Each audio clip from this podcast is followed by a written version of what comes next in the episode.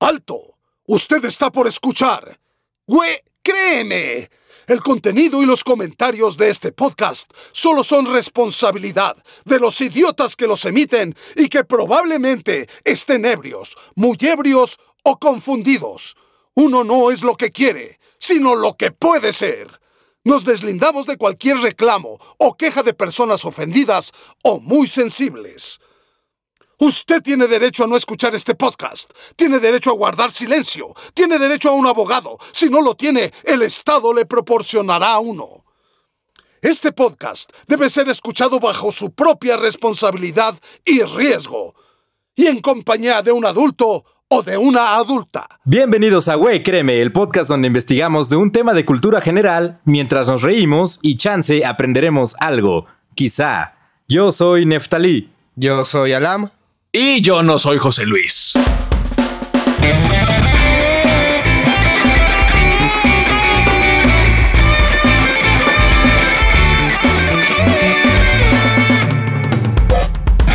Ah, chingón. Qué buena rola.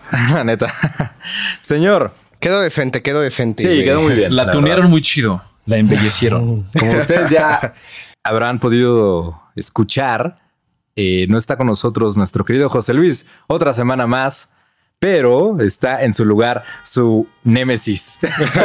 Su peor enemigo lo trajimos para que lo supliera. A ver si así ya regresa. El que lo hace que se quede tan tarde trabajando. Su- sí, eres su peor enemigo, ¿eh? Yo creo. Curiosamente, Fácil. curiosamente, a él le debo mi éxito. Me imagino. A él a ustedes. Porque él, él te grababa, ¿no? En tus eh, principios. Supongo, alguna vez me tocó. Y también regraba y cosas así. Bueno, con nosotros está Miguel de León, mejor conocido como Miguel León. Miguel León en persona. un hombre, un retake. También se le conoce así en el medio. Muy bien, señor. Bienvenido a Güey Créeme. Muchas gracias por invitarme. Tenía un buen de gana de venir. De gana, güey. Es que ando promoviendo una nueva filosofía. ¿Quieren que les platique? A ver, sí, por favor. Las palabras con S, que terminan en S más bien y que no son plurales, no merecen la S. Ah. Por ejemplo, eh, hoy qué día es, en qué día estamos grabando hoy. eh, Viernes. Claro que viernes. no, ¿por qué? Viernes. Todos los viernes del mes te la creo, pero hoy es viernes, porque solo es uno. Y en este mundo posmoderno tienen que aceptar que tengo razón. No, no, no, nadie acepta. O sea, es el una lenguaje cuestión- inclusivo todavía está debatiéndose, El lenguaje Tú vienes con esta mamada. Es una protesta, es una Eh, protesta. Es una la- protesta hacia la posmodernidad. La neolengua le decía George Orwell. sí, ¿no? la lengua, doble plus bueno. Exacto, donde ya era bueno, no, que era lo bueno, era doble plus bueno. Eh, supone que para evitar como el, el sentimiento, nada más anexaban como un prefijo, ¿no? Que era bueno plus bueno y ya así lo máximo era doble plus bueno. Ah, ok. Y, y no había malo, ok. No rec- eso sí no lo recuerdo. Porque también eliminaban conceptos, eliminando palabras, ¿no? Sí. Entonces, ay, interesante. Bueno, Eh, me eso la es- cabeza. Eso es otro, otro, otra, otro tipo de, de catástrofe, de apocalipsis, pero que bueno, que es mucho peor, supongo, pero al igual íbamos para allá. Hay muchas teorías de la conspiración que dicen eso, que los tiempos en los que vivimos de coronavirus son una conspiración, una conspiración para aprovechar eh, el pánico general y eh, imponer políticas económicas. Ya saben lo de siempre, ¿no? Que haya tres continentes nada más. Ese es el fin, Ah, es la sí. finalidad. Pangea. Que era, eran Oceanía. América, eh, ¿no? Oceanía, sí. Oceanía era uno. En Eh, Euroasia. Euroasia. Y otra madre, que era otra. Rusia. Por cierto, corrección, es coronavirus, porque solo es uno. Claro que no son un chico de virus, güey. No, o sea, la especie, la nueva, la nueva cepa, amo la palabra cepa. La nueva cepa es una nada más. El coronavirus. No, porque sí hay varios tipos de coronavirus. Sí, pero la- esta cepa Es de la el que se está hablando- coronavirus. Coronavirus. COVID-19. Es que, es que dices el coronavirus. Bueno, ya, ok, ya, ya. A lo que nos truje. Vamos a hablar de pandemias. Que no está de moda. Sí, está, está muy de moda. no está de moda, güey. Está pasando. Justo las epidemias, o sea, ya entrando al tema, no son nuevas. Tú nos, vamos a, nos vas a hablar de eso. Vamos a hablar entre los dos. Tú también. Obviamente vamos a hablar de historias pandémicas desde toda la vida, ¿no? Toda la vida nos hemos enfermado de gripa. nos ha dado algo De hecho, no. de gripa, ¿no? No toda la vida. Bueno, Claro nuestra sí. quizás sí, pero en la historia de la humanidad no. Ah, hay un, hay un momento donde Hay un surge la- periodo donde surgen gripa. todas las, las epidemias. Eres un, tales. eres un misterio, Alam. Siempre traes como la historia más. A ver, No, venga. se los voy a Ocultista. contar. Venga, venga. Les voy a contar cómo funciona una pandemia. Échale. En la act- échale vampiro. no, vampiros no, güey. No comas vampiros, güey. Esperen, le di una calada a mi cigarro. O si, o si no está de acuerdo con No, eso. si no está de acuerdo. Ozzy Osbourne. Lo tuvieron que vacunar, ¿no? De rabia. Dice la leyenda. sí, dice sí, la se leyenda. cuenta. Sí, sí, sí. Bueno, en la actualidad, gracias a los viajes intercontinentales por avión, las personas y sus enfermedades pueden estar en cualquier lugar a cualquier hora en el globo terráqueo en cuestión de horas. Y a veces solo basta con un pequeño estornudo para que comience la infección dentro de la comunidad. Cuando la humanidad era nómada, era más difícil por el tamaño de los asentamientos que se transmitieran enfermedades infecciosas. Pero con el surgimiento de la cultura agrícola de hace 10.000 años, los asentamientos permanentes en Medio Oriente comenzó a, ¿cómo se diría? Propagarse más enfermedades gracias a la ganadería. O sea, la, la culpa de todo la tiene que nos Cupido. hayamos vuelto eh, sedentarios, Sedentarios, ¿no? Sí, esta como, esta como conexión de asentarnos y querer estar en contacto con O todos. sea, eso, eso le dio la madre al planeta de entrada, ¿no? Sí. Y- nosotros, nosotros, nuestra simple existencia. De nada. Y las epidemias empezaron porque las personas comenzaron a vivir cerca de los animales, lo que facilitó el flujo de virus y bacterias Oye. entre el ganado y los humanos. Justo lo que le dicen vector, ¿no? Que es como el, el agente de contagio. Vector. Ajá, según yo se llama vector. Sí, mi tarea. No, una cosa, o sea, Miguel León Una es la- cosa el almanaque, la enciclopedia. Soy un ñoño. Muy bien. Sí, según yo se llama vector que cuando existe un medio de contagio que no es el aire tal cual o de humano a humano por contacto táctil, por decirlo así, Ajá. se llama vector. Llámese mosquito, llámese Ah, animal, Mm, mascota, Un factor externo. eh, un, un- un agente externo no humano. Ese es el vector. el vector. Mm. Porque tiene magnitud, distancia, no, magnitud, sentido y dirección. Wow, increíble. Estoy, o sea, creo que me excité un poco. Sí, veo tus pezones erectos, güey. Y me perturba. ¡Ah, mi ojo!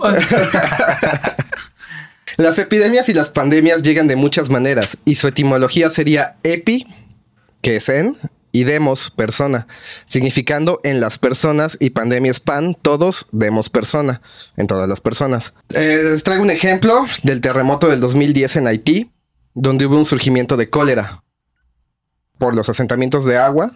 Ajá. La gente no tenía que comer, no tenía que beber, tomaban el agua estancada y tuvieron un surgimiento de cólera. Pero fue primero el. Tuvieron un terremoto, ¿no? Sí, fue el terremoto fue la causante de la epidemia de cólera. O sea, les cayó, les llovió sobre, mojado. mojado, ¿no? Así, O sea, es como la cadena de eventos, ¿no? O sea, se desencadena una cosita y pum, pum, pum, pum, pum, Sí, pum, se, pum. se pierde la higiene, no podían lavar las manos, no podían hervir el agua. ¿Y cuánta Cólera. gente muerta no estaba ahí? Sí, Qué Además, sonó, que. Qué feo sonó. muchísimos. Pero sí, cuánta gente descomponiéndose literalmente por ahí. Pues un buen de bacterias ahí proliferan. proliferan. Qué, Proliferan. qué, qué culto, qué ulala, señor francés. La cara es la única la que, que tengo, no, esa es la cara, palabra de créanme. tres sílabas. Aunque no lo crean, sí estudié. Las epidemias más comunes son el sarampión, la influenza y el VIH. O SIDA. Muy bien, señor. Usted sí pudo pronunciarlo, no como el Baster. bien, señor. Cuando llegan a un nivel global se les conoce como pandemias. Se han encontrado rastros de la tuberculosis en los restos de las momias en Egipto y en el 2011 unos científicos que investigaban un pozo de la plaga en Londres lograron reconstruir el genoma de la Yersinia pestis, la bacteria responsable de la muerte negra en el siglo O sea, XIV. como, ¿Por qué hicieron eso de entrada? Porque yo lo, güey. O sea, Porque reconstruimos science, la peste negra. Wow, sí. ¿Se acuerdan de esta bacteria que ya no existía en el planeta? Regresó en forma de fichas. Eh, Bueno, esta, esta hermosa bacteria que reconstruyeron mató a 34 mil millones de europeos. Wow. Cuat- 34 millones, perdón. Fíj- Fíjense que Entonces ahí al respecto tengo una opinión. Como no sé si yo creo que vamos a llegar a eso después, pero yo siento que eso es, eso es maldito ego. ¿Por qué la reconstruyes? Nada más para. Para estudiarla, güey, y poderla combatir si surge, resurge. O sea, sí. Sí, pero más es como viniendo del ego, siento yo, como No de sé, la reconstruimos. De que porque podemos hacerlo. porque podemos hacerlo, lo estamos haciendo. Porque no sé si sepan de los glaciares en, en el norte, ¿cómo se Ajá. llama? En- que se han que derretido. se están derritiendo Sí. y encontraron dentro de uno un caldo prímeo, le llamaron, donde hay una cantidad infinita de bacterias de los periodos anteriores de la Tierra. Infinita no creo, pero Bueno, supongo es- que es significativa. ¿no? pero es una cantidad grande de bacterias a las que no estamos acostumbrados. Madres. Oh, eso es si súper riesgoso. se siguen derritiendo y se liberan esas bacterias, puede significar el fin de la humanidad. Sí, sí, muy cañón. De hecho, Qué miedo. Está súper cañón. Pues justamente es lo que pasó en México. La, la separación tal cual que existía por los océanos con el resto del mundo Ah, conocido en ese entonces hizo que aquí los nativos, nuestros paisas, no tuvieran, no tuvieran esa, esos anticuerpos. No conocían nada. O sea, sí no fue porque fuéramos débiles. Fue, sí, o sea, la conquista fue muy en parte Sí. por eso. Ahorita, ahorita les contamos quién fue el culpable. Un- hay un nombre específico. Yo también encontré un nombre y A ver, me, a ver me si dio risa. Me dio risa. Tan. Ah, entonces sí es. a ver. y bueno, la peste negra no les sorprenderá, pero llegó gracias a China. No manches, neta. 1340, Yo pensé que era. a través de la ruta de la seda. Ah. Ajá, fue subiendo.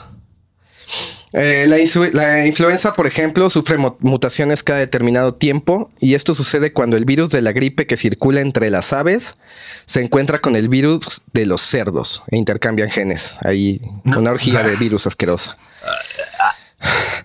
La primera pandemia registrada data de 1580 y ninguna se compara con la gran pandemia de gripe de 1918 que dio inicio en las tropas estadounidenses que invadían Francia. Ah, sí, sí leí. Sí leí. Estuvo bien. Les voy a contar un poquito de ella. A ver. Eh, las tropas se quejaron de escalofríos, dolores de cabeza y fiebre. Dos horas después de ser admitidos en la enfermería, comenzaban a presentar los síntomas y en unas cuantas horas más les llegaba la muerte. Eh, empezaban a verse las manchas en, en los pómulos, que son como cafés. Lo, lo encontré en inglés, es mahogany spots. Ok. Les llaman. Era el primer paso, después perdían color, empezaban como a chuparse y ya, les seguía la muerte. En el SS Leviathan o Leviatán, seis pasajeros comenzaron a sangrar por la nariz, llenando de fluidos la cubierta. Y ahí se esparció el virus dentro del barco. Los británicos que regresaban introdujeron la enfermedad a los puertos y de ahí se llevó el virus en tren hacia Londres. Para 1919 habían muerto un estimado de 675 mil estadounidenses y 230 mil británicos. Solo en India, un estimado de 10 millones de personas murieron y la suma total de decesos a nivel global llegó a 50 millones. Bótate al sarampión, no Bótate manches, al está bien feo. sarampión. 50 millones. 50 millones fue el total de la pandemia. ¿Cómo Oye, se llamaba ¿eh? esa? Fue una gripe, fue un tipo de gripe. Sí. ¿Qué era esa cosa? Era Sí, fue una, bacteria que mutación. se- fue una bacteria muy letal que se llama resfriado común. No, casi, casi. Fue una nueva mutación de la cepa La nueva de cepa. la influenza. Hoy en día los aviones pueden llevar los virus en una fracción de tiempo de lo que tomaba en 1918. Por ejemplo, en febrero del 2003, un doctor chino para variar llegó al hotel, al hotel Metrópol. Llegó al hotel el- el- el- Eso el no hotel existe, chino. al Hotel Metrópol en Hong Kong sintiéndose mal. Sin saberlo, portaba un nuevo virus de origen animal conocido como SARS, por sus siglas en inglés, el síndrome respiratorio agudo severo. Está de moda. A solo 24 horas de haber entrado al hotel, ya había infectado a otros 16 huéspedes. Y en los días siguientes, cinco de ellos tomaron aviones intercontinentales, llevando el virus a Singapur, Vietnam y Canadá. Los vuelos salientes de Hong Kong, Toronto y otras ciudades infectadas fueron cancelados y gracias a otras medidas de seguridad se evitó la pandemia. No sé si lo alcancen a recordar. Sí. No tiene mucho, ¿no? Como unos 8 años. No más, güey. ¿Diez años? 2003. Ok. Oh, manches, principios de siglo. Cuando el brote terminó cuatro meses después, el SARS había infectado 29 países y mató a más de mil personas, no son tantas. Y aunque fue contenido rápidamente, nada pudo detener al amarillismo de los noticieros y el Internet, que eso fue lo más peligroso. Los blogueros aumentaron la histeria, creando teorías conspirativas. Todo el turismo a Hong Kong y otras ciudades afectadas se detuvo y tuvo un costo estimado de 10 mil millones de dólares, y el negocio de cubrebocas despuntó. Obviamente. Pues es, como, hablando- es como el gel antibacterial. Como el gel antibacterial. Yo me acuerdo que antes de 2009, que fuera lo de la influenza aquí en México, no era como obligatorio o te ibas a algún lugar y no, pues Ni te era lavabas la mano y ni lo que sea. popular, ni No, siquiera. No, ni estilaba. popular. Yo, yo recuerdo que fue así como, wow, esto existe. Ah, Exacto. Que era así como algo súper moderno, ¿no? Para así del hombre Sí, wow, sí. Y de repente vas ahorita a cualquier lugar público y ahí está el gel antibacterial, el, A fuerzas, el botellón ahí, ¿no? Para que tú te unjas Ya en con los gel tacos. Sí, de En hecho. los tacos, hasta en los tacos. Las pandemias a través de la historia han tenido un elemento clave y es el pánico. Aunque pueden comenzar como algo pequeño, pueden llegar a tener un impacto tan alto como los desastres naturales o las guerras. Pero gracias a los avances tecnológicos de la ciencia, ahora somos capaces de detectar una pandemia mucho más rápido y eficientemente para entrar en acción y disminuir su impacto. Ojalá. Quizá. Ojalá. Quizá. Quizá. Sí. Está por Y- y verse desde aquí en el México. podcast donde detendremos la pandemia. Quizá. Ahí para un registro del futuro, estamos grabando esto un 20 de marzo del 2020. Justo cuando está en su apogeo Se- el inicio. supuestamente la próxima semana va, va a entrar en su, La tercera, que es el pico, ¿no? ah, Dicen que es el pico. pico. Entonces, cuando nadie va a salir. Se supone, se supone. Quizá. Quizá. Ojalá. Mm. Y así es como funciona una pandemia a grandes rasgos, muchachos. Pues- sí, básicamente es una. Yo, yo vi como un. Es un diagramita muy sencillo, que es como un círculo, y dice: Ok, se encuentra una enfermedad, ¿no? Este círculo central. Después está este, el círculo siguiente, que es epidemia, que es cuando ya el medio de contagio ya es eficiente, entonces se va propagando. Y ya cuando ya supera el número de gente, ya es una pandemia. O sea, Ya, ya, valió madre. ya básicamente es el descaque en el que todo ya se salió de O sea, pero control. es en tres pasos, ¿no? Así, Ajá, son tres pasos. Súper rápido. así apocalipsis en tres pasos sencillos, ¿no? Básicamente. No sé si pudieron ver la película de Contagio. No. La vi No. recientemente, muy buena. Yo creo que es una representación muy fiel de lo que realmente pasaría en una pandemia actualmente. Porque son como cuatro o cinco historias contadas desde distintos puntos de un doctor, eh, un esposo que es el que al principio se le muere la, la esposa y el, el hijo. Secuestran a una doctora, a una comunidad china para Chinos para usarla variar. de, sí, para usarla de, de- de intercambio para la cura, por ejemplo. Se menciona entre ellos que los países latinoamericanos hicieron esa misma práctica para conseguir la cura. Y se ve como el gobierno los traiciona y nada más les da un... ¿Cómo se llama? ¿Un placebo? Un placebo. Nah, eso es pura ficción, eso no pasa. Eso, eso decíamos, güey. Ve cómo se salió de control. Justo, justo siento que. si o sea, pueden verla, es, es muy...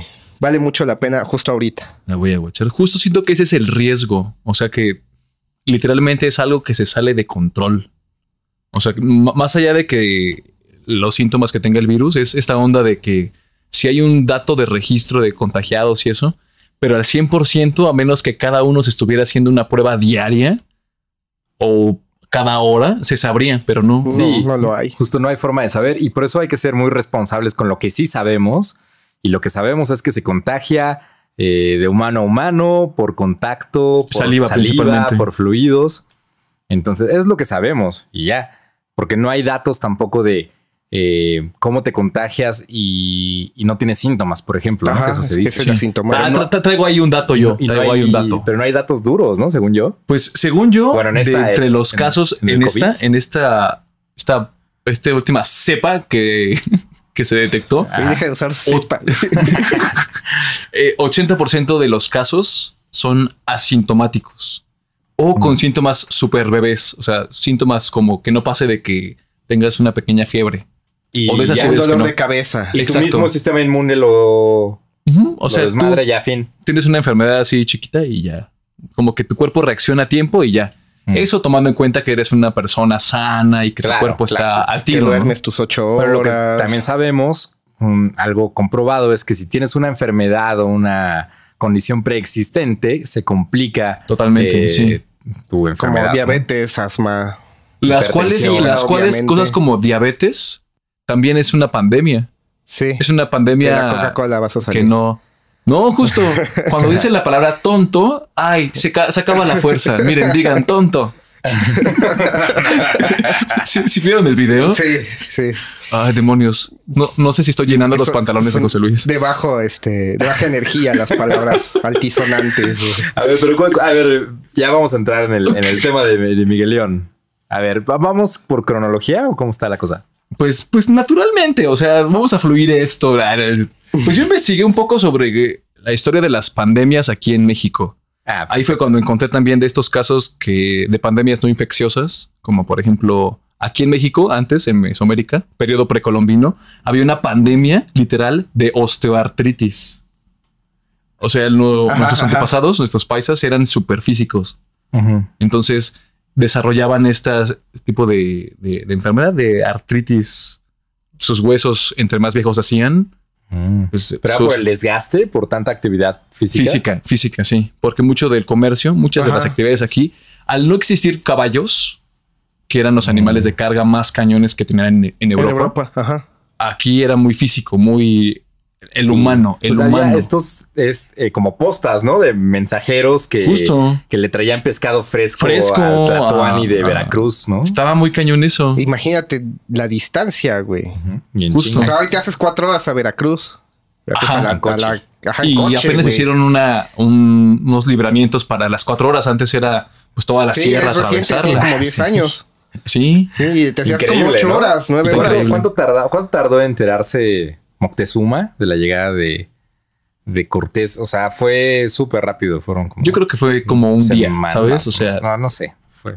Hay, hay- ese dato es interesante porque Habría que habla de la velocidad que tenían Sí. eh, estos mensajeros que dices. Bueno, entonces por eso tenían osteoartritis, O- cuando ya eran más Osteo- no, grandes. os- sí, osteoartritis, sí. O sea, cuando tenían 30 años. Ajá, sí, justo. Me imagino que a partir de como una cierta edad, ya, o sea, los- ya nuestra edad. güey. O sea, ya- ya como más o menos nuestro pre, ya sus, sus articulaciones, ya su cartílago ya se desgastaba, ¿no? O sea, se- endurecía. Yo sé qué es eso. Y Mi rodilla. tu rodilla, sí. De hecho, incluso leí que por eso nuestra genética tiene esta tendencia a ver viejitos en la calle que están todos Muy encorvados. encorvados. Ajá. No sé si han visto algún tipo de viejito de esos que parece hasta que se está agachando a propósito, pero no puede Güey, levantarse. a- a- tengo una vecina que así está, güey. No y manches, así foto, va al mandado foto, y no, no le voy a Pero sacar estoy foto, seguro que nunca tan Y es bien poco nunca pedera, fue güey. al, al ¿cómo se llama? Al ortopédico, ¿no? Sí, no, tam- también, jamás. güey, Entonces también eso tercer tiene que mundo, ver, ¿no? Nuestra Sí. cultura de, de no ir al médico nunca, jamás. Exacto. O sea, y más allá de que ir al médico, como ya cuando sucede, creo que es como. Atenderte, güey. No, pues como desde antes. O sea, yo he estado explorando el yoguita. Ay, Ay, Sí, yo lo he notado. eh, sí, hay unas fotos ahí. ¿Y qué tal? Es, es lo que hay, ¿eh? Lo que hay en la foto ahí es lo que hay. No, pues no, hay No, mucho, es súper padre porque he comprobado que esta flexibilidad es súper útil. O sea, descanso más chido. Y por ejemplo, yo sí quiero no llegar a ser como esos viejitos. Sí, Sí, no. totalmente. De hecho, entrevisté a, a unos masajistas de la UNAM y justo es lo que dicen, que son ortopédicos, eh, dan cursos de, ma- de masaje y, y dicen eso, que el, que el yoga es como, como algo fundamental para cualquier deportista y cualquier persona. Ujú. Entonces se me hizo bien interesante y yo así de, ah, Sí, está súper cañón. el yoga. Es Bueno, súper luego- importante. Bueno, eso. Hay otros registros también que se tienen mm, sobre algunas enfermedades que hubo, como tuberculosis, anemia y sífilis. Ah, la sífilis también. Le- leí un poco de esa epidemia. Sí, Ajá. muy divertida. Que Sí. también fue por soldados, creo. Empezó por soldados. ¿En serio? Ajá. O sea, pero sífilis en, en el México precolombino. Sí. Wow. Un tipo de, un tipo de. Ah, Sí. O sea, son, son enfermedades de fácil contagio, si se dan cuenta. Ajá. O sea, la- el- ese tipo de tuberculosis al toser, o sea, tú escupes y contagias, ¿no? La sífilis, pues, vía sexual. También, es- También tiene un- escupes y, y Escupes y ya, también ya, ya te contagias, ¿no? parecido. Y se tienen registros de que pudo haber sucedido. Ahora, lo más cañón fue cuando llegaron los españoles, Ujú. porque traen un mundo, como dices tú, de lo que encontraron en el Ártico. Ajá, de traen un mundo de microorganismos que no estaban aquí, aquí no estaban Bueno, presentes. ¿Cómo acabó la guerra de los mundos, güey? ¿Cómo se Ah, me murieron los encanta, me aliens, encanta esa güey? conclusión. Sí. Sí. Está muy cañón. Bichos, bichos que aquí tenemos Lógica. que no, güey. Ajá. Super lógica, sí, sí, sí. ¿Sí han leído el libro? No, güey. No. Está muy bueno. Si Está muy, no muy, leo, muy güey. bueno. No, la película es como una aventurita muy hollywoodense. La, la novela Ah, señor. Bueno, pero él también la es- escribió el libro. O sea, Sí. de, de la, de la experiencia que Ah, sí, salió, él escribe el, el libro. Bueno, el caso es que viene eh, este, este, bueno, vienen todos los españoles, ¿no? Estos Sí. cuates. Y de entrada también no llegó la raza más pulcra. Sí, no, güey. Llegó, llegó la lacra más barrio que se encontraron. Claro. La Igual- más Que en, Australia, cuando conquistaron Australia, Estados Unidos, creo que fue. Los ingleses Inglaterra. fueron los ingleses. Igual mandaron prisioneros que no querían en sus prisiones que estaban Obviamente, llenas. Sí, claro. Por eso el inglés de Australia es tan raro y feo, súper raro. Sí, sí, sí. Igual que, A Russell que- Crowe no le gusta eso. Ni a Charlize Theron.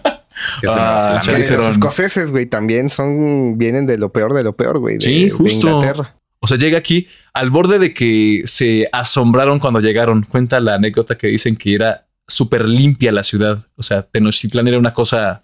O sea, otro. Tenía drenaje, güey. Sí, Teníamos drenaje. Y ahorita nos inundamos bien fácil. bueno, el caso es que llegan y traen así la peste bien cañona. Y aquí viene un dato bien interesante. El primer contacto con los españoles fue en el siglo XVI, ¿no? 1519, 1500 por ahí. A raíz de 100 años de la población que se estimaba entre 15 a 30 millones de aquí eh, en, en Mesoamérica, la población se redujo a 1.2 millones. De lo cual se estima que aproximadamente el 10% fue por matanza bélica y todo el 90% de más fue por Enfermedades. Sí, no enfermedades. había la capacidad, no tenía la capacidad militar, ¿no? A pesar de tener a los eh, aliados, ¿no? Sí, Las caltecas. Ni el conocimiento médico. ni el conocimiento, ni tampoco llegaron los españoles como en buen plan.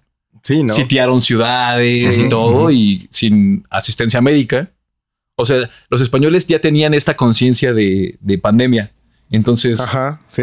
traían antibióticos y eso a su nivel, ¿no? A- al nivel de la época, pero traían con qué contrarrestar las enfermedades. Aquí como carajos, ¿no? ¿Cómo Porque no teníamos conocimiento de Sí, qué ¿no? hacer, güey. No, aquí te, no sé, te ta- tallaba con cilantro nada más y así. ¿Cómo íbamos a saber qué era siquiera? Y redujo Claro. así muy cañón la, la, este, la población. Yo tengo un dato ahí. Cuando llegan los, los españoles, eh, Fray Bernardino de Sagún empieza a, a como retomar las crónicas, las, los relatos del- de, los indígenas y eh, Para los que no vieron, Miguel León se llenó la boca de chele, digo de chela, de Chele. Es que no sé tomar cerveza, perdónenme. y se Entonces- ahogando el güey. Fray Bernardino de Sagún dice que uno de los motivos de la caída de Tula eh, pudo haber sido enfermedades que, que mermaron a los toltecas. Teotihuacán cae en el 900 después de Cristo, ¿no? Por razones desconocidas. Sí, no sabemos. Y eh, Tula en 1200 o 1300 eh, se registran eh, enfermedades desconocidas, así le dijeron nada más, ¿no? Que pudieron haber sido pues epidemias. Lo que decías bien interesante de- del drenaje, eh, 1456, un poquito antes de que llegaran los españoles, hubo una gran pestilencia también, según cuentan los cronistas españoles. El Valle de México era tenía un lago y había una parte que era un lago dulce y otra que era un lago salado. No sé si sabían Güey, yo no sabía eso. Increíble. No, no Entonces, sabía. cuando se mezclaban o cuando había grandes lluvias, había una inundación, Desborde. Ajá. un desborde y se inundaba la ciudad. Y la mezcla de las dos aguas, pues no ayudaba, ¿no? Y se hacía pues, una pestilencia, ¿no? Eh, entonces, mu- muchas personas salieron de la ciudad, eh, muchos muertos, probablemente por disentería. Eh, y pues, ¿qué, qué te da cuando tienes disentería? Pues una Chorro, super diarrea así, bien caída por el agua sucia, ¿no? Creo que es la peor forma de morir, güey. No No, me gustaría morir ni ahogado ni con disentería. No, para nada. No. Y entonces ahí tenían de las dos. entonces más de la mitad de la población tuvo que salir de Tenochtitlan hasta que llegó Nezahualcóyotl a separar con separar el lago con un albadagón, algo Y así. por eso con Al su nombre se honra a ese bello municipio. Ah, sí, exacto. Es lo, Yo sí, yo puedo, sé. bur- yo sí- yo sí puedo burlarme porque viví ahí un rato. En Necita. Chale, o sea, no sé. se. Híjole. Han La- desaparecido carteras ¿Por en qué, el dices, estudio. ¿Por qué dices híjole como si tuvieras lástima por mí, no, Neftali? ojalá y le hagan honor al nombre de, de Nezahualcóyotl. Ese vato estaba en otro nivel, ese cote estaba en otra época. O sea, era poeta, ingeniero, mamey. Todo. Lo tenía todo. todo, todo. Ujú. Fit. Bueno, y entonces, eh, ¿tienes el nombre del soldado que trajo De- todo? yo tengo otro, tengo otro, tengo A otro. ver, tienes otros datos. Oh, eso es otro dato, otra cosa. Es que sí. tú continúa, tú continúa. Bueno, en 1520, siguiendo con, con la historia de los españoles, Ah, sí que bueno, pues sigue, sigue, sigue. Creo que sí coincide. hay un soldado llamado Pánfilo Narváez.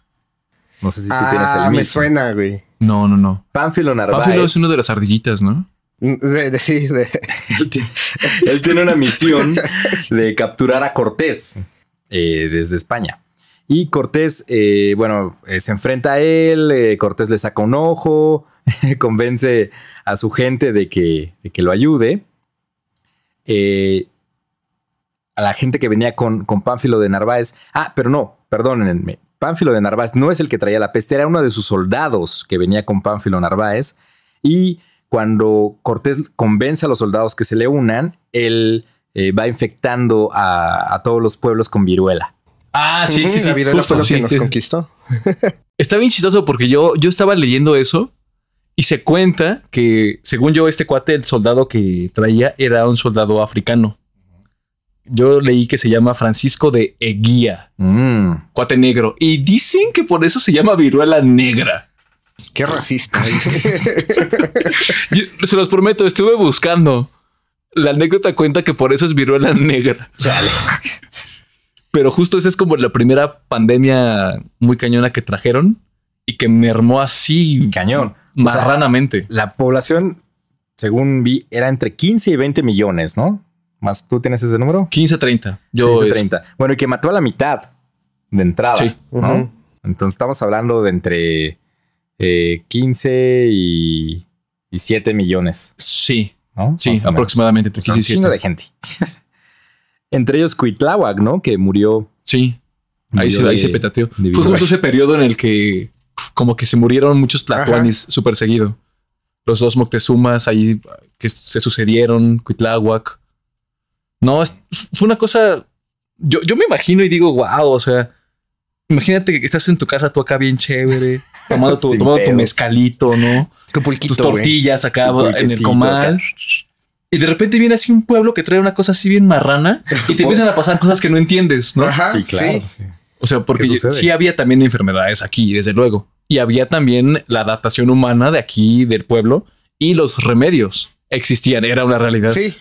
Pero ahora viene algo que dices, manches, ¿cómo, ¿qué es esto que siento? ¿No? ¿Qué es esto que me sale en la Sí, piel? terrible. De hecho, se tomó como cosmogonía, como un castigo. Castigo de los divino. dioses, sí. Porque se creía que los españoles eran dioses Sí, justo. y creían que era un castigo de ellos. manches. Yo Es- también leí que en este, justo en este periodo como de 20, 25 años, hubo tres importantes. La primera fue la Sí. viruela negra. Sí. seguida de como en 1530-31 el sarampión. Se dice que se le puso un nombre que a mí me dio mucha risa, que es Zahuatl Tepitón. ¿Por qué se ríen? Eso no es lo gracioso. Te lo gracioso ahorita. tepitón, güey. Bueno, eso es una, eso es una traducción. Bueno, una traducción actual sería lepra chica. O lepri- Ah, leprita, leprita. pues, leprita. Leprita. Por eso me dio risa. Leprita. Justo por los brotes, ¿no? Que te salían, Ajá, que sí, te sí. supuraban estos, estos, ¿no? Sí, pues era muy Eh. parecido a la lepra. Sí, el sarampión. O sea, no- como ahorita que dicen que también hay sarampión, ¿no? Sí, que había ah, 18 casos, creo, en. México. sarampión. Saca. Revivió, volvió en forma de fichas. Volvió, pues por, yo creo por la debilidad de las defensas ahorita. No, fue por los antivacunas, güey. Yo También, estoy seguro también, que fueron también. los putos antivacunas. Yo conozco a alguno por ahí. Saludos al Saludos. eh. compañero antivacunas de Miguel León. Ah, sí. ¿Neta? Sí. ¿Lo sí, conozco? eh, Sí. sí. bueno, dale, dale, dale. Entonces, la epidemia de sarampión que mencionas mató a la otra mitad de la población que quedaba del- Porque de la viruela, porque YOLO. O sea, estamos hablando entre 3 y 5 millones de, de O personas. sea, mermó la población de una manera bastante. otra vez, otra mitad. No había obviamente defensas, no había anticuerpos. Y también eran eh, en las prioridades del imperio español, era lo menos. O sea, ellos querían llegar a ocupar. Sí. Tampoco era como salvémoslos, ¿no? Por ejemplo, el imperio romano sí hacía eso. Llegaban a un pueblo y conquistaban, adaptaban cultura y tenían esos cuates trabajando para ellos. Aquí llegaron a saquear y destruir, les valió. ¿Y los ingleses qué tal? También, también esos cuates Pasaron, son una mentada. Sí. Bueno, de hecho, se dice que el indio Juan Diego eh, tenía, estaba enfermo de sarampión No existió. y supuestamente lo curó también la Virgen de Guadalupe, cuya advocación eh, en un principio era en contra de las infecciones y las epidemias. Ese era su origen de la Virgen Órale. de Guadalupe. Oye, Eh, tiene muchísimo sentido.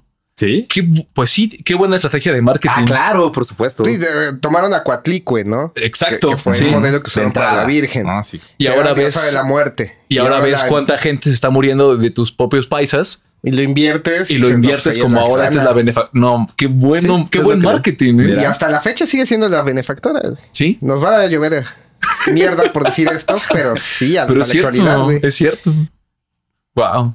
La conquista es mental, muchachos. ¿Qué tal, Sí, eh? La conquista primero es mental. Pues vean todo el pánico que ya hay ahorita. Pánico satánico. Ya, ya nos, ya, nos, con- ya nos infectaron primero acá. Sí. Los, lo que les decía, el internet, los Sí, medios por eso, amarillistas. justo es, es la, la cuestión de tener certeza de los datos, ¿no? ¿Qué Sí. es verdadero y qué es... eh, es que hay como, como tres tipos, ¿no? Lo que sí es verdad, lo que se piensa que es verdad y lo que de plano son especulaciones y opiniones. ¿no? Mandela. Lo ¿no? que acaba de pasar con el concierto de Ghost, güey. Ajá, Que, dijeron que fue la primera muerte y que es lo más metal que le ha pasado a Ghost en la vida y que le va a pasar. Seguro, sí, seguro. ¿Qué- qué pasó? Yo no coincido. La pirotecnia queme a- a- al vocalista es lo más metal que les va a pasar. Sí. Es- ¿Ves que dijeron que el primer paciente fue al concierto de Ghost? El, primer, paciente, que, murió. Ajá. El de diabetes. Ajá, que tenía diabetes. Y ahorita ya salió todo el amarillismo que fue una misa negra, un ritual satánico. ¿No lo has visto, güey? No he visto eso. Andan diciendo los medios católicos que fue porque se ascendió un cardenal negro a papa negro, que es emeritus cuarto. Sí, el Emeritus Cuarto nació. Nació lo vi ahí, nacer. que aparte su maquillaje es de rata, güey. Se está bien vergas de cráneo de rata, pero Ah, está chido. eh, luego hablamos de Ghost. ok. Sí, digo, estuvo chido ese concierto. Pero ya lo Cabe destacar que ustedes dos fueron. Nosotros nos fuimos, Sí. Miguel León. Mira, si, me toca, favor. me toca. Si no me toca, ya lo entendí. Se acaba de regresar de Italia, ¿no? Tú también. Acabo de. sí, pero todo bien. Te ves fuerte aparte. Me veo fuerte, ¿no? Sí. sí. El yoga llegó El yoga. Ah, exacto, sí. Lo que viene es lo que hay. Pero sí, ya, ya lo satanizaron totalmente. Es que es, ahorita en una época en la que estamos tan conectados, es súper fácil que alguien lance una bomba y todos se la crean. Sí. O sea, yo creo que está esta conciencia que dices de, de ver, verificar tus fuentes de datos, pero también hay que tener un poquito de inteligencia digital, ¿no? Sí. Como de saber que si vas a leer algo que posteó un cuate en Facebook Tienes que checarlo, o que si vas a buscar en sopitas.com, quizá no sea la, la- el dato más verídico. Lo que pasó con el empresario de el hermano de Slim. Nuestro güey, que- resucitado, ¿no? Pero eso lo dijo López lo Dóriga. Lo Además, llevaron a un hospital cercano donde lo declararon muerto. o sea, no fue. y después mejor lo, a llevaron a, a un No, hospital no. mejor y lo declararon vivo. Wow. Su estado mejor a vivo. Era vivo. Es que también creo que tiene mucho que ver con nuestra cultura. Somos, y lo digo porque pues me identifico, una generación que nos educó la televisión. Totalmente. sí. Totalmente. Entonces, Total. ahorita en una época en la que la televisión se está muriendo, la, como televisión abierta, Tiene que tener rating, güey. tiene que tener rating. Y con cosas así, una bomba así como ya murió alguien y no, so- y no cualquiera, ¿eh? O sea, El hermano no de murió, Slim, güey. no murió Don Plutarco, el de la tienda, ¿no? murió el hermano de Slim. Pff, no, imagínate. Sí. Ya no tanto televisado, sino las redes de quien lo publique. Pero yo creo que la tele, o sea, murió como la conocíamos, pero ha reencarnado en, En la de nueva tele que es YouTube, Netflix, Sí. Facebook, ¿no? Totalmente. Esa es la nueva tele, ¿no? De- Sí. Pero no hay tanto, con- o sea, sí hay contenido basura, pero no del que desinforma. güey. Siento es que yo. hay un chingo de los dos, ¿no? Hay muchísimo, sí. Hay. O muchísimo, sea, lo yo que tú quieras buscar es como Es- Tepito. Exacto, es lo que, Lo que tú quieras buscar, Lo que tú encuentras. quieras oír, si lo, lo buscas, lo encuentras, ¿no? Lo que tú quieras oír. Sí. ¿no? Entonces, ahí está el pedo. Bueno, en fin. Bueno, y luego, ¿qué, qué más después del sarampión? Este, En- ah, bueno, yo encontré que la tercera sí que ya nos vino a rematar fue como en el 1545, una enfermedad. No encontré su nombre tal cual como actual. A ver, dilo, dilo, dilo, dilo, dilo. Bueno, yo lo encontré en otro, en otro año, en el 74. ok. Varían eh, las fuentes, supongo. Tengo dos nombres: Cocolistle Sí, sí, justo. ¿sí? Cocotlistle o, o salmonelosis. Tiene sentido, tiene sentido, porque lo que yo encontré es que la- las, los síntomas más como presentes de esta pandemia era fiebre alta y pujamientos con sangre. Oye, Y la salmonelosis no es lo que nos da en el comedor de la empresa, güey. Justo, sí, sí es cierto, sí. Yo, Salmón. yo- yo he entrado al baño y he escuchado pujamientos con sangre. Con sangre, es, es típico, es una preparación típica de aquí de México. Sí, justo, o sea, O en cualquier taco así del Güey, cualquier metro, los ¿no? de afuera de Chabacano a mí no se me va a olvidar que No, casi me matan, güey. güey. yo, yo, yo he vuelto a la vida muchas veces en mi vida. Tú eres de Nesa, güey. De Catepec, originario. ¿cómo- cómo- cómo- o sea, los de tacos Nesa. cómo son allá? No, no, una vez aquí, escuchen. Seguro te enfermaste aquí, no allá. ¿no? También, también, pero me curé. ¿Saben cómo me hice inmune a las enfermedades estomacales? Saliendo de Metro Chapultepec hace como unos 15 años, me eché unos tacos, una orden de tacos de pastor. Ay. Cinco pesos, cinco tacos. No carne, de, a no, peso. No, no. Carne de esta que de tanta grasa ya es de un color marrón oscuro. Sí, no, güey. De que ya está tan, tan mames, frita, sí, tan mal. frita. No me pasó nada, nada. No me pasó nada. O sea, ya estómago de albañil. Estómago de albañil, literal. literal. bien. Güey, como los cochos del centro, güey, de creo que son 3 por 10 varos, güey. No manches, pero me eché unos en güey. Dos por 13 pesos, güey. No mames. No manches, está increíble. Sí, está increíble. O sea, esas economías son las que mantienen vivo al estudiante universitario. De verdad. Bueno, lo que decían también, ¿no? Que por eso no está pegando tan cabrón el COVID. por ser tercermundistas, güey. O sea, ya tenemos. Ya tenemos Híjole. anticuerpos. Ya lo que- tenemos lo que todo no creo que esa alimentación nos ayude a nuestro sistema inmune. Y justo pasa esto de un- una cosa como tan estomacal como el- la salmonelosis. Sí, salmonelosis. Que no se tenía esta conciencia de, de, por lo menos aquí en nuestros paisas, de la existencia de una bacteria en lo que defecábamos. Ajá. Entonces, la propagación de en, en- en las aguas No estaba preparado, güey. no estaba preparado. O sea, como tal, esta onda de filtros o de hervir el agua, no, o sea, no era una costumbre como. No. No era una costumbre siquiera. No existía. Porque no existía. O sea, ¿quién fue eh, Fleming el que descubrió esto? No, No. Pasteur. Pasteur. Pasteur fue el que empezó estos procesos de investigación. De pasteurización, que servir las cosas y ya, ¿no? Exacto, sí. Sí, a partir de la cólera que fue. De hecho, yo traigo por ahí el nombre de un, de un científico que fue el que descubrió realmente qué era lo que estaba enfermando a la banda, que eran los desechos. Exacto. y Entonces, de justo. hecho, tiene nombre de, de personaje de Game of Thrones. ¿En serio? Está muy cagado. Tyrion. Ahorita les cuento. Tyrion. No. Este. El que no sabe nada. No vi Game of Thrones. Hasta ahí sí debe saber quién Bueno, no sabe entonces, nada. como decíamos, este, eh, el cocolistle se extendió desde Sonora hasta Guatemala, una Sácale. epidemia así Sácale. terrible. Y bueno, se supone que si quedaban de 3 a 5 millones de habitantes, eh, con el cocolistle quedaron 2.5 millones aproximadamente. Entonces estamos hablando desde que... De que Nos eran- cargó, nos cargó. eh, como dices, desde 30 millones hasta 15 millones, no se sabe, pero bueno, quedaron 2.5 millones, o sea, quedó el 10%, el 20% de la población. Y fíjense, yo tengo un dato que me, que me voló la cabeza. Eh, si, si el censo de este año sale de alguna manera, vamos a... Creo que tendrían que actualizar sus Sí, datos el después de esta cuarentena. Se supone que la población indígena al 2020 ya está en los 15 millones otra vez. Entonces se supone que eh, esto nos dice que tuvieron que pasar cinco siglos para que la población indígena pudiera recuperarse de estas Vale epidemias. gorro, no juegues. Esto nos, nos da una perspectiva de lo, que, de lo que de lo que fue estas tres epidemias que, que los arrasaron. ¿no? Y de lo O que sea, se- cinco siglos. te Está hace diciendo pensar- básicamente que ya nos tocaba otra vez. ¿Cuánto, Ajá. ¿Cuánto tenía la población de ese momento existiendo, güey, para llegar a esos números? También, sí, también. Exacto. ininterrumpidamente. O sea, sí, guerras internas Sí, y no todo. había tele, había guerras, pero- había un chingo de guerras, pero Sí. pues era natural para ellos. Y aparte aquí la guerra era más ritualística, güey. Y Sí. negocio. Uy, era Y un negocio, mega negocio. güey. Las guerras bueno, para hacer pozole. también. Pregúntale a Estados Unidos si la guerra no es negocio. Sí. sí. Nos, Ay, van, a, no nos van a tirar el podcast. ¿Sí está siendo un buen José Luis? Este. Sí. sí, sí, sí. Este, eso es lo que investigué en México. Eso es lo que tengo como de este gran como acontecimiento de la llegada de los españoles. Hay otro dato, bueno, ya después yo me salto hasta los 1600, 1700 casi.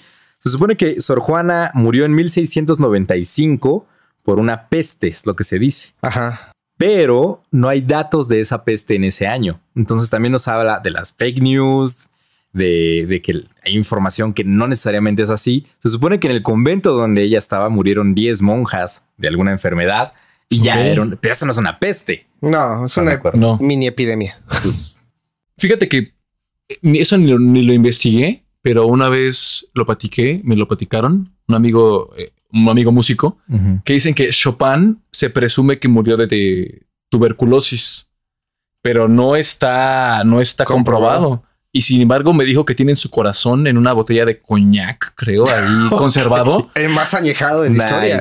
Sí, dicen, Eso bueno, es metal, güey. Es lo más metal que le va a Exacto, pasar. sí. güey. Darle un trago a ese shot. ah, y dicen que doctores han investigado, científicos, y por las características de su corazón, no, no han abierto la botella, o sea, no la han abierto, Ok. pero por las características externas dicen que sí.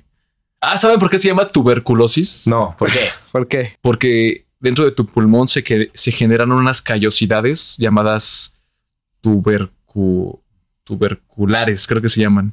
Son como unos tubérculos, hay unas papas que te salen ahí. No. O sea, básicamente son hemorroides en tus pulmones. Verga. Por eso tose sangre. Madre. Ese era un dato que no quería conocer, güey. La hemorroide respiratoria Güey, todas las pinches enfermedades son meras, güey. están muy merol todas, ¿eh? Sí, sí, todas sí, son muy merol. Te, ca- te cambian muy cañón. O sea, es Te destruyen desde adentro. muy cañón. Ya, Uy, uy. Pues el ébola, ¿no? También te licúa por no dentro, mames. ¿no? Eso sí es una. Ay, me da. Ay, no. Sí, te No. licúa. Ay, qué bueno que no somos África. Poquito nos faltó, güey. ¿Qué más? ¿Qué más tenemos, señor? Bueno, ahí saliéndome un poco del tema histórico, como les mencionaba hace rato, yo leí que los tipos de epidemias, pandemias, se categorizan por el número de casos que existen y por su forma de transmisión. Entre más es más peligrosa entre más de contacto sea. O sea, por ejemplo, la, la forma más cañona de contagiar es de humano a humano. Como es la forma más ahorita. como ahorita. Seguida de el aire, que sea que esté en el aire, y la última es que haya un vector. O sea, por ejemplo, si hubiera una animales. especie de un Ajá. animal, es más fácil de controlar. Pero ahí me encontré un dato de miedo. A ver. Dicen los científicos, encontré el dato en una página de la OMS, que hay una especie de influenza aviar. Es la influenza aviar H5N1. Que acaba de surgir, güey. Ajá. Está muy cañona, sí, está muy cañona. o todavía sea, está en las aves, pero no, o sea, no ha llegado a los humanos. Pero esta onda está muy cañona porque tiene contacto, es vía de contagio humano-humano y en el aire. Aerobia, sí. O sea, doble. doble. Y, eh, y es súper, o sea, tiene una facilidad de contagio exponencial. Y dicen que se prevé que estalle en cualquier momento. O sea, ya los científicos ya tienen ubicado a este, este virus y dicen, este cuate es mega, mega mortal. O sea, en cualquier Sí, momento hay que estar momento valemos listos verga. porque va a estallar. No sé si han Pues- jugado un juego que se llama Plague Inc. Es de móviles. Yo También soy, está en yo soy muy paisa. Yo soy muy paisa. No. ¿no? No. Es muy bueno porque tomas el control de un virus, digamos. Ah, O sea, tú eres el virus Órale. y te van dando habilidades conforme vas invadiendo el mundo. El objetivo es que mates a toda la humanidad. ok. Lo más difícil es matar Groenlandia porque nadie viaja para allá. Sí, en serio es el- el- la parte más difícil en el juego. Pero te van, te van dando eso, güey. Las habilidades del virus, como que sea aerobio, que se transmita por fluidos, que se transmita por la sangre, que sea de índole sexual, que se transmita por aves, ratas, Wow. mosquitos. Si Matar pueden jugarlo, es, es- Matar. es buen referente ahorita para saber cómo funcionan los virus. Como para divertirte con algo muy real, ¿no? Sí. para vivir el coronavirus No manches, qué horror. digital. Digital. Lo que te iba a decir es que otra raya más al tigre de que puede pasar en cualquier momento, igual que un terremoto, que un meteorito. Es que fí- fíjate, yo les decía hace rato, justo, esta- estas cosas no son modernas. O sea, No, la única diferencia es que ahora hay un registro, tenemos conciencia, registramos lo que sucede. ¿Cuántas especies no se han muerto en la historia del planeta? No sé, este Carl Sí. Sagan hizo un mapa de la historia de- Mm. del planeta, en el cual lo dividió como en tiempo y somos como segundos. güey. tanto de segundo, Segundos en de la segundo vida. en la vida. O sea, esto de pandemias ha existido siempre como misma sabiduría natural de la naturaleza que restablece algo, ¿no? Un balance, lo que sea. El planeta es Pues Pues ahorita bajó la, polución en el aire. igual, cañón, sí, en nos los lo canales europeos también. Y la única diferencia es que tenemos este ego de que nos procuramos vacunas, nuestro bienestar, hemos extendido nuestra esperanza de vida. O sea, la única diferencia es que nos estamos resistiendo a algo natural. Sí. De hecho, yo siento que somos los antinaturales resistiéndonos a Claro, esto. al tiempo. Y si, Pues- y si nos extinguimos, vamos a hacer igual un cachito de la historia del planeta, ni siquiera de. Totalmente. Siempre ha habido una especie dominante. Yo no creo que seamos tan antinaturales, solo somos parte de la cadena. Yo sí creo que en algún punto nos tenemos que extinguir. Yo como no lo digo antinatural güey. así como de, ah, somos una aberración, sino en el sentido de que, por ejemplo, no sé, De que es Pon inevitable. pon tú, no sé, en la población de, este, de tapires, ¿no? Una población de tapires No en te metas África. con los tapires, güey. Son muy bonitos. Sí, güey. Se, ex- se extinguen. El tapir no está llorando la muerte de su tapira. Ni, Bueno, está, que- ni- que- ni está yendo al doctor tapir para decirle, Que los "Oh". monos y las aves sí se ha visto ese comportamiento, güey. o sea, sí. Pero no, me refiero De a que no, no para. social. El mundo no va a parar. Sí, no. los, ah, los sí, extingamos no, no, o no, el mundo no va a parar. Creo que es como muy egocéntrico. Ay, es que odio el ego, quizá porque hay algo en mí, ¿verdad? Así, algo, hay algo en mí. ahí. Así que Hay tú sabes que eres consciente de tu propio odio hacia el ego. Soy consciente, soy entonces consciente. tu ego se alimenta con eso. Exacto. Pero somos como esta onda de que nos afecta, que queremos sobreponernos. Hay un dato que, que me gustó mucho de que vi en el primer Cosmos, creo que de Carl Sagan, eh, que el, el tiranosaurio Rex y este, ay, ¿cómo se llamaba? El, el que tenía, el que era am- amiga de, de pie grande, que tenía Ah, como unos Ah, no. No, esta no. cera, era cera, era Triceratops. Triceratops, el, el el, eh, ¿cómo se llama este güey? El Rex. Tiranosaurio Tiranosaurio Rex. Rex. y el Triceratops nunca eh, convivieron en la misma época. Están No. separados por millones de años. Quiere decir que mi libro infantil de 3D era una mentira. Sí, de pie grande. Quiere decir que a pie pequeño jamás nos dijo la verdad. Exacto, no convivieron esos dinosaurios nunca en la misma época ni por ni de cerca Ni por millones de años. Chale, Increíble. piecito. Piecito. Eso, eso a mí me voló la cabeza, ¿no? Sí, porque uno piensa que los dinosaurios todos vivieron juntos. No. No, para nada. No. nada. Ah, ahí te aseguro que hay gente que piensa que nosotros convivimos como especie con los dinosaurios. Ujú. Sí, no. Para nada. Había- era- ya eran pollos cuando Ya, sí, sí, eran ellos. pollos. Que es lo más cercano, ¿no? Sí, genéticamente sí. Y retomando un poco eso de, de que tú dices de la antinaturalidad, entrecomillado, para mí hay dos ejemplos en la cultura pop que lo ejemplifican muy bien. La película, que es un libro de Soy Leyenda.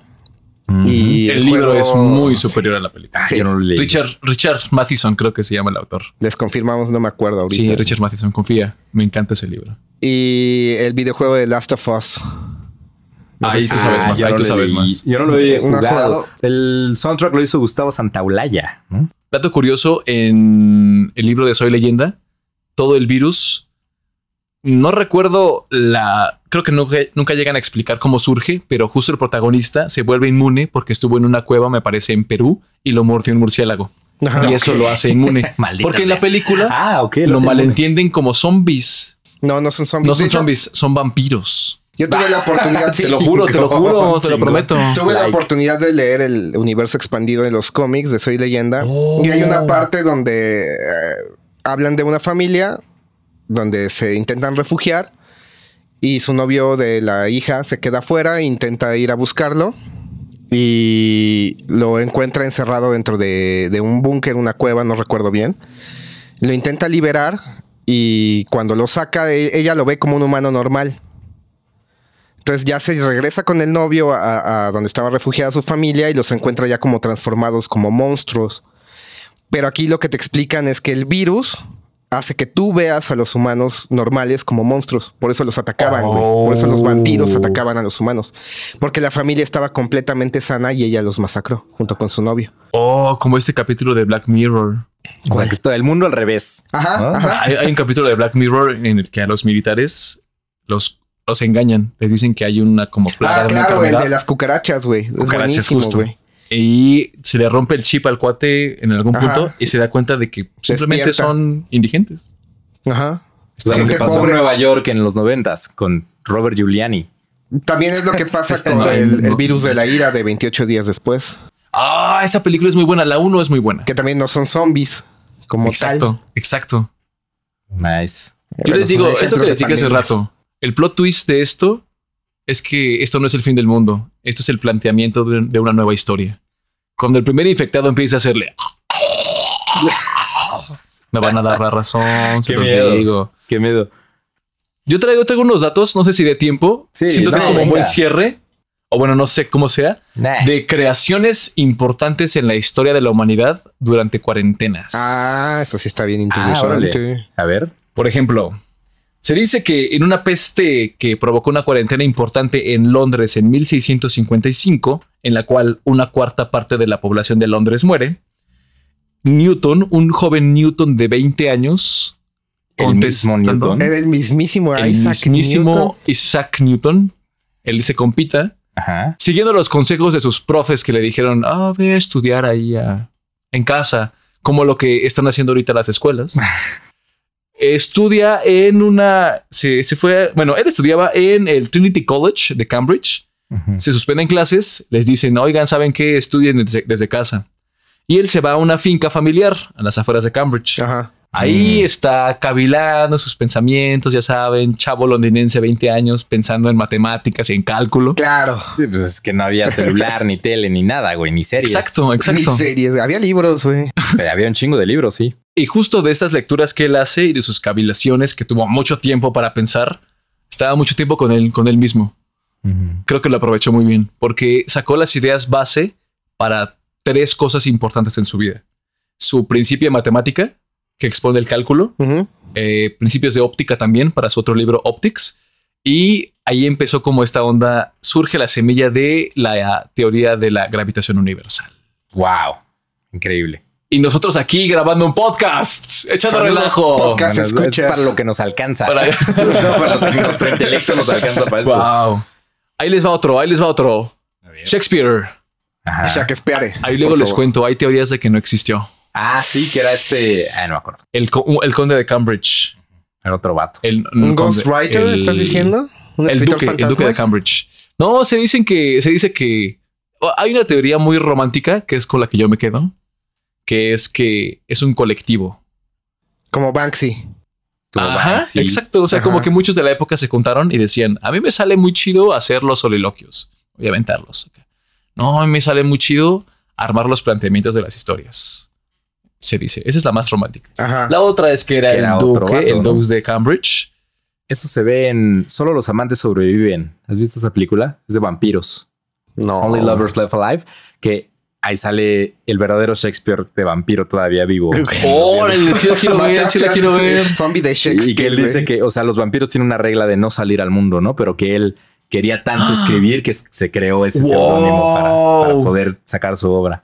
Ah, eso está muy chido. Bueno, se es- gustó. de eso no se trata, es, es parte de la Es historia. parte de. Ah, qué buen guiño. Solo los amantes sobreviven, búscala, de Jay Jarmusch. La, la, voy a buscar La si gua- me gustan esas historias. Bueno, Shakespeare en 1605 igual vivió, un- vivió una cuarentena.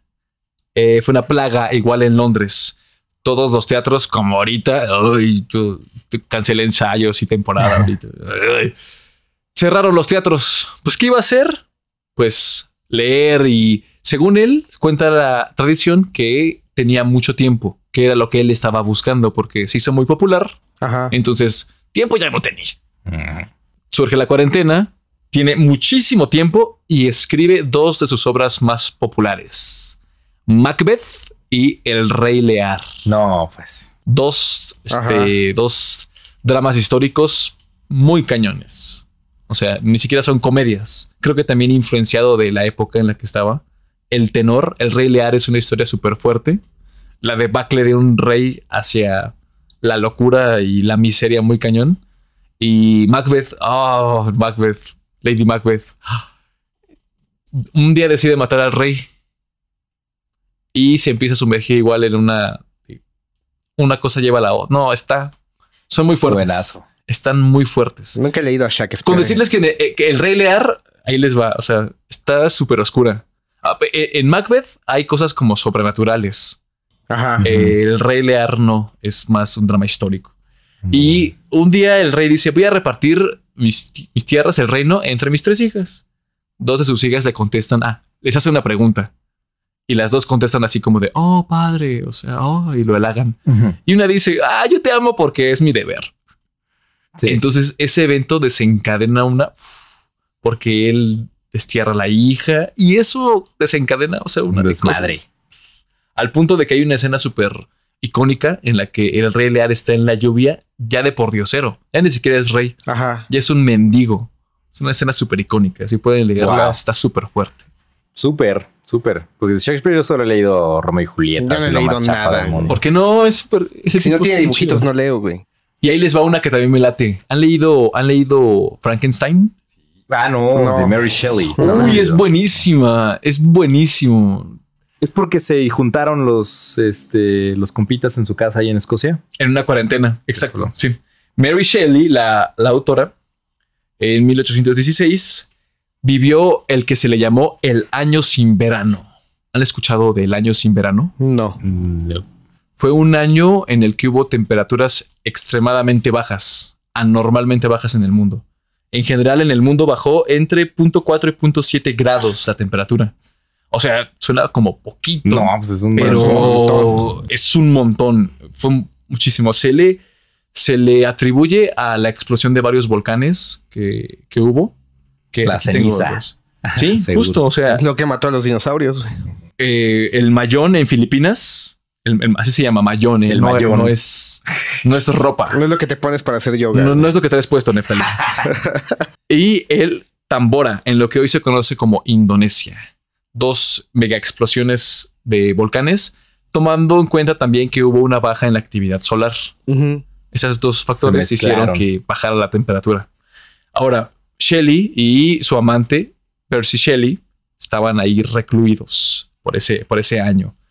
Eh, ah, bueno, hubo muchas enfermedades respiratorias por lo mismo, por tanto por la ceniza como por la baja de temperatura. Y también estaba el poeta Lord Byron y el escritor eh, Polidori. John Polidori. Exacto. Estaban ahí echando su cotorrito, Mary Shelley acá retosando con su amante acá. Ay, Retosando. y si han le, bueno, si pueden leer Frankenstein, es, es un poco alejado del cliché que conocemos. O sea, el cliché que conocemos es el oh, está vivo. Ah". No, está muchísimo más cañón. Pues el título lo dice, ¿no? Sobre el Prometeo moderno, ¿no? El moderno Prometeo es, es Shakespeare, ¿eh? Es Frankenstein o el moderno Prometeo.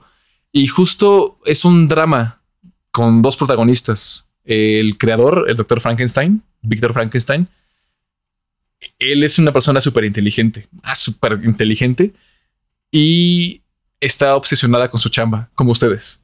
Ah, Entonces se aleja mucho de sus seres queridos por, por lograr su objetivo. Y al lograrlo, se da cuenta de la aberración que hizo y ahora sí ya quiere regresar. Pero no le sale de gratis. Porque su creación le regresa a, a recriminar. Su creación solo busca amor. Y justo me hizo sentido porque el, el libro empieza como esta costumbre que tenían los libros clásicos para hacer las cosas como realistas Ajá. de manera epistolar. Así como yo escribo que no sé qué, qué me pasó. Y cuenta la historia de un marinero que se encuentra a un hombre en el hacia el Ártico. Así empieza la historia. Suceden todos los acontecimientos que le narra el hombre que encuentra y ya después vuelven a, a- al inicio donde empezó todo en, en el barco. Y Al presente. Exacto. Y se me hizo lógico porque empiezan como en este ambiente todo frío, todo desolado y así. Ajá. Entonces ahí, ahí surge la idea de Frankenstein. Y este, este John Polidori también ahí hace un relato que él titula El vampiro, que se cree, se asume, se presupone y se, ¿Sé qué? se cree, Se cree. Se cree que fue la semilla, el germen que creó la idea para Bram Stoker De para el desarrollo de Drácula. Sí, es la creación del vampiro romántico. Exacto, este vampiro que no nada más era como una criatura aberrante, sino ya tenía una historia, Exacto. un carácter, una forma, un número de poderes, en su mayoría como de esta onda de convencimiento. Súper cañón. Eh, también lean, si ha leído Drácula de Bram Sí, Stoker. sí, sí, sí. Oh, me encanta. me Güey, encanta. eh, Es increíble. La forma en la que, es que está escrito me parece. Igual epistolar, y- ¿no? Ajá, es epistolar, obviamente. Entonces, lo iba sí. a mencionar ahorita. Justo que- del que chavo, no me acuerdo cómo se llama, que va ahí a hacer los trámites en la casa Jonathan de Harker. Ajá. Exacto. Y su, su chica, ¿no? También que Mm, Está Winona Ryder. En la película. Pero, pero- pero película. esto es bien interesante porque yo no sabía que era en una, en una cuestión de cuarentena o de uno. Bueno, no era cuarentena, una situación Pues de, de aislamiento, se de tuvieron que aislar. aislamiento. Y eh, es interesante, al igual no, nos, sal- nos salimos un poquillo del tema. Al igual y no, porque vamos a estar en un, en una, en un confinamiento voluntario. Y ellos lo hicieron una noche, hicieron una tertulia. Eh, había un lago, creo que donde estaban. Se fueron. Lejos de sus casas. Creo que hay una película también. Sí. Y entonces en esta tertulia empezaron a hablar de fantasmas, de eventos sobrenaturales en el siglo XIX, ¿no? Donde todo era muy fascinante, había un ambiente muy especial, ¿no? Porque imagínate esta casa iluminada solo por velas, Muy ¿no? gótico, güey. En, en- Ajá. con Literal. un lago frío, Sí. con un bosque, eh, con sonidos extraños. Entonces hablar de estas cosas en ese entorno debe haber sido fascinante. Y ahí surgieron estas historias, eh, pues que cambiaron la cultura moderna. ¿no? Totalmente. Y también, o sea, a Mary Shelley le fue muy cañón en su vida. O sea, se le murió su familia una vez, hijos. O sea, tuvo una vida muy difícil también. Y algo que me llamó la atención es que en momentos críticos surgieron estas obras tan, tan importantes, ¿no? Que también tienen esta carga como emocional, ¿no? Como las obras de Shakespeare, están fuertísimas. O sea, son unas cosas que tú dices, ¿cómo se le ocurrió? Ah, ok, estaba rodeado de muerte. Entonces es una forma del artista de somatizar lo que está viviendo. Exacto, sí, Que exacto. eso es el arte, güey. Justo. Básicamente. Por ejemplo, ahorita yo tengo una teoría que dice que difícilmente en nuestra actualidad, en nuestra modernidad, pueden aparecer leyendas como de lo que te imagines, ¿sabes? Del arte, difícilmente, no imposible, Sí. pero creo que difícilmente. Ahora, yo siento que estos momentos cúspide ni siquiera ellos se propusieron, ¿sabes? No fue una onda como de vamos a cambiar, no, simplemente hicieron algo. Ujú. Ujú. Entonces yo creo que como conclusión sobre ese tema que escucho en todas partes, está bien, ya, hay mucho, mucho que entendemos, mucho que no entendemos sobre el tema, pero hay cosas prácticas que podemos hacer, ¿no? O sea, ¿qué estamos haciendo para cuando salgamos de esto, qué va a ser diferente? ¿No? Yo Tus veo muchas TikToks, güey. TikTok, uy, sí. Me voy a hacer un me voy a hacer TikToker de que la gente me vea comer. Así nada, voy a grabar comiendo O sea, y que la gente me vea. que el próximo cambio revolucionario en el arte venga de algo así, ¿no? Tendría que venir de algo así, tendría que, que espero yo que, que estas cosas, eh, pues al parecer eh, efímeras o, o que no tienen ningún valor artístico, pues puedan, eh, los morritos puedan hacer algo chido con ello, ¿no? Pero que sea para bien, porque, Pues sí, por claro. ejemplo, la poesía en su nacimiento se consideraba muy pasional. Ajá. Entonces no se consideraba arte por ser tan influenciada por las emociones. Ah, O sea, en, una, en un periodo griego muy, muy prematuro, Ajá. en el que el arte era la matemática, la arquitectura, Sí, cosas está- muy precisas, sí. muy así, la poesía no se consideraba un arte. Poco a poco sí hay hasta musas de la, de la poesía cantada y cosas así, y se considera ya más un arte, ¿no? Porque ya empieza esta época en la que el arte viene del corazón. Ay, así. qué bonito.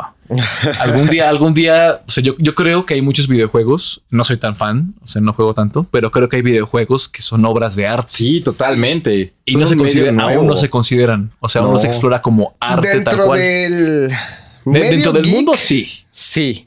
Ah, Por ejemplo, no- no yo aprecia, ahorita ¿no? tuve la oportunidad de empezar un juego que se llama Nier Automata, que es una obra totalmente humanista. Me voló el cerebro y no lo he podido acabar, pero las conclusiones son qué estamos haciendo como humanidad, güey. Y ni siquiera ves a un humano en el juego. Todo es entre androides y robots. Y los androides intentan imitar ciertas cosas de los humanos y los androides se convierten en humanos, por así decirlo, pero no tienen la inteligencia completa para razonarlo. Entonces ellos Wow. empiezan a hacer agricultura, Ay, no manches. pero sus cultivos fallan, güey, y se les mueren. Y lloran y se, No. se, se, Es que no le hablan Los bonito a las plantitas, les faltó hablarles así de La- ¿Qué pasó, mi cielo? y ¿Cómo cantarles, güey. estás?" Ajá. La cuestión es que no saben por qué están fallando, pero no lo intentan razonar y repiten los mismos patrones, güey. Igual con el amor, eh, eh, hay, un, hay un jefe de los primeros del juego que eh, su único objetivo es ser bella. Se, se de- identifica como un robot, mujer, Ok. y su único objetivo es ser bella y hace todo lo posible para que un robot macho le haga caso y termina haciendo un desmadre comiéndose androides porque cree que eso le, le va, la va a hacer Ah, bella. Como Bathory, Ajá, como la como- condesa sangrienta. Iba a decir Flash Battery, esa es una guitarrista. Y su único objetivo es ese y termina siendo el mal para llegar a su objetivo. Si pueden ver un resumen, si pueden Escuchen jugarlo el podcast mejor. de inteligencia artificial para más También. detalles. Ah, Está sí me increíble. gustó, sí me gustó ese capítulo. Y hablando del arte, ahorita no sé si supieron, pero Korg y Moog, que son dos de las compañías más importantes de síntesis musical, liberaron sus aplicaciones para teléfonos y tablets ¡Ah!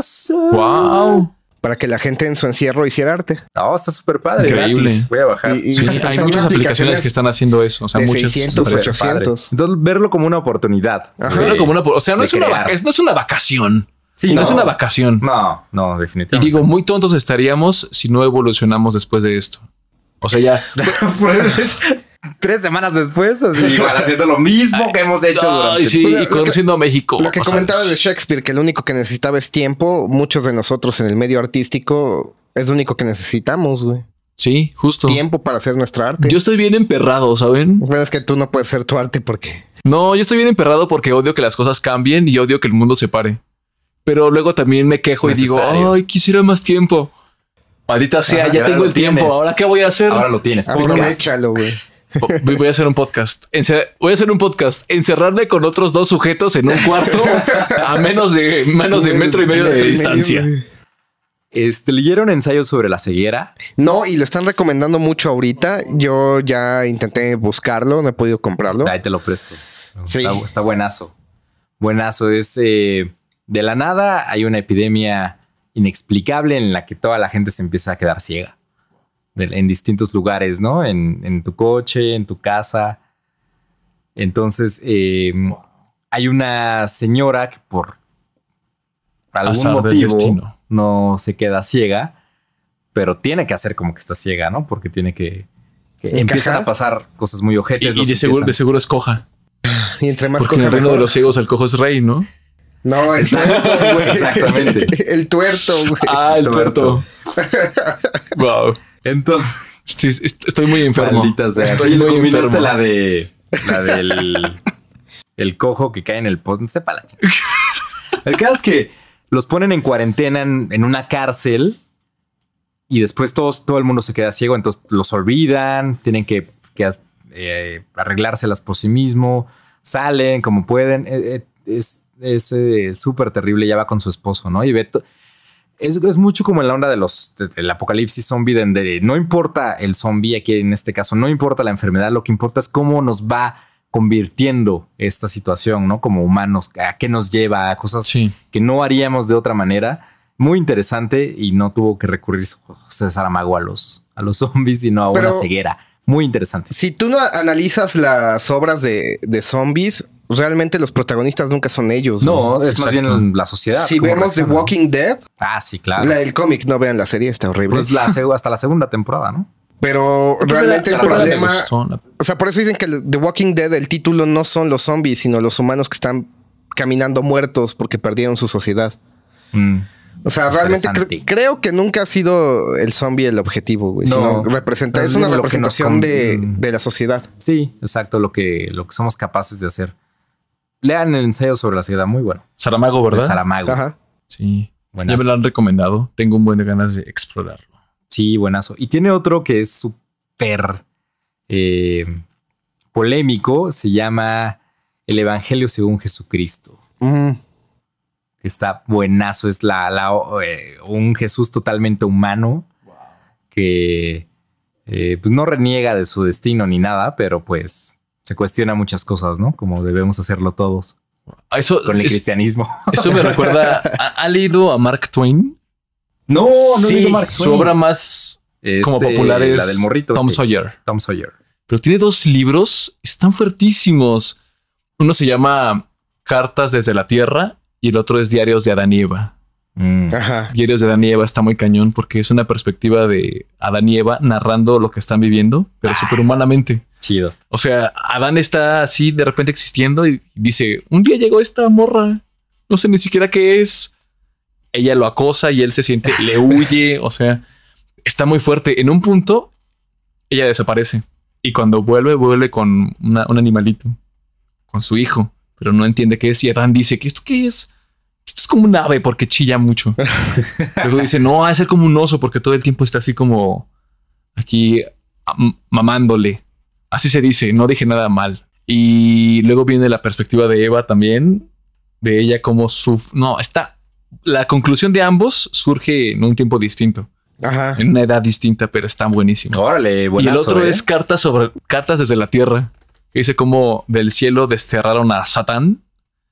Y él está vagando por el universo, se fija en la tierra y dice, oh, voy a ver qué pasa aquí. Entonces está explorando y se empieza a hacer una reflexión de cómo los humanos ven a la deidad y cómo la deidad es realmente. Está muy bueno, ¿eh? está muy, muy bueno. Totalmente. También ese tema lo toca Saramago en, los evangelios. Hay un sonó, diálogo entre, luego, luego. entre Dios y entre Satanás. Y, y Jesús ahí viendo. Está Pinche bueno. chismoso. Es que está Sí. increíble. Este es el tiempo exacto para poder hacer muchas Sí, cosas. eh, muy buena recomendación, ¿eh? Para leer. Ojalá no, Justamente. ojalá no pase este mes aproximadamente que se tiene Sí, sí, más o menos. sin que nos, que se nos pase así, ¿no? Que no nos arrepintamos de haber hecho, porque ahorita es el momento de. De Sí hacer estamos- lo que siempre quisiste. O Sí estamos limitados, sí estamos limitados en película. varias cosas, pero podemos hacer muchas otras cosas. Sí, hacer lo que siempre quisiste película, o siempre. hacer lo que nunca pensaste que ibas a hacer, Ajá. Atreverte. como ir a tocar puertas a estudios de grabación. Pero están cerrados. güey. Ah, Muy bonito. Me gustó mucho cómo terminó este podcast con algo creativo, que hacer algo, que eso es lo que. Por eso empezamos a hacer este podcast, ¿no? Para, Para salirnos de la la, gente. De las salirnos del status quo. sí. y, y- Por eso no vino José Luis, porque él ya hizo algo Y él ya hizo algo relevante relevante. en su vida. Ya o sea, solo le falta plantar un árbol y escribir un libro. Exacto, sí. Y está perdido en el espacio, no sabemos nada de él. Sabemos que existe. ¿Sabemos si existe? ¿Se sabe si existe aún? creo que sí. Nos tiene que, sí. mandar su bitácora del capitán, se supone. Ok, ok.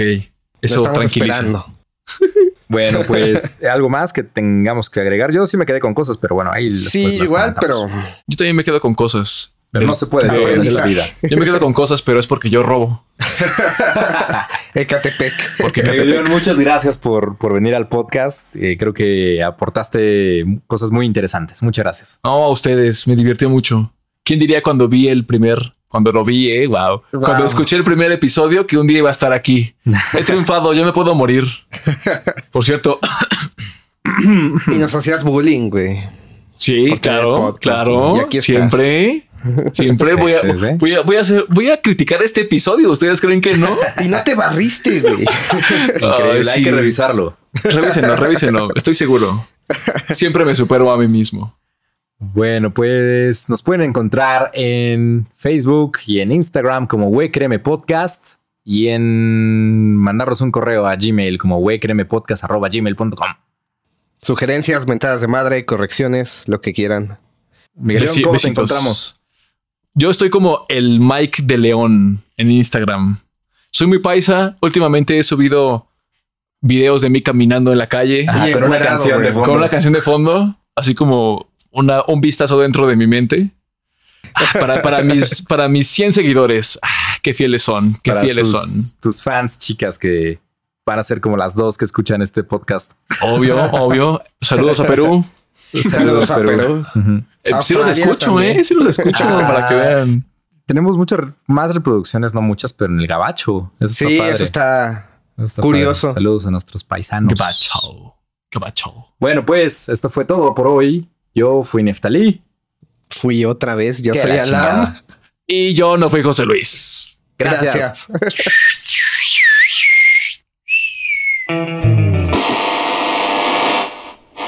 En mil... La ropa...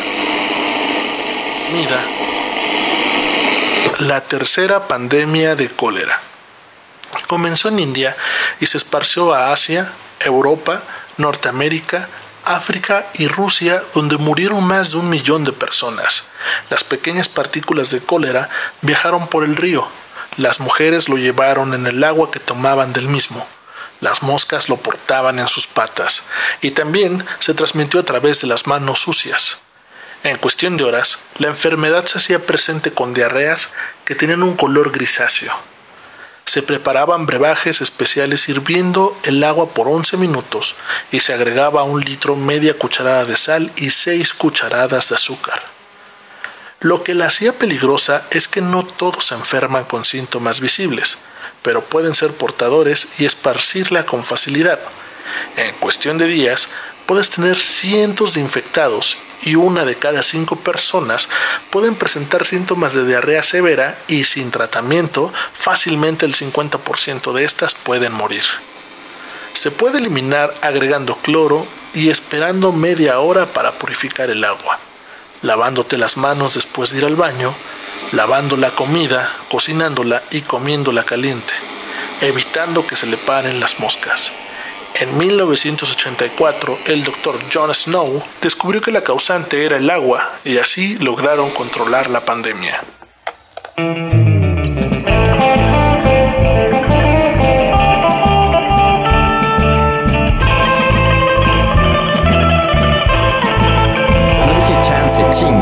Toma dos.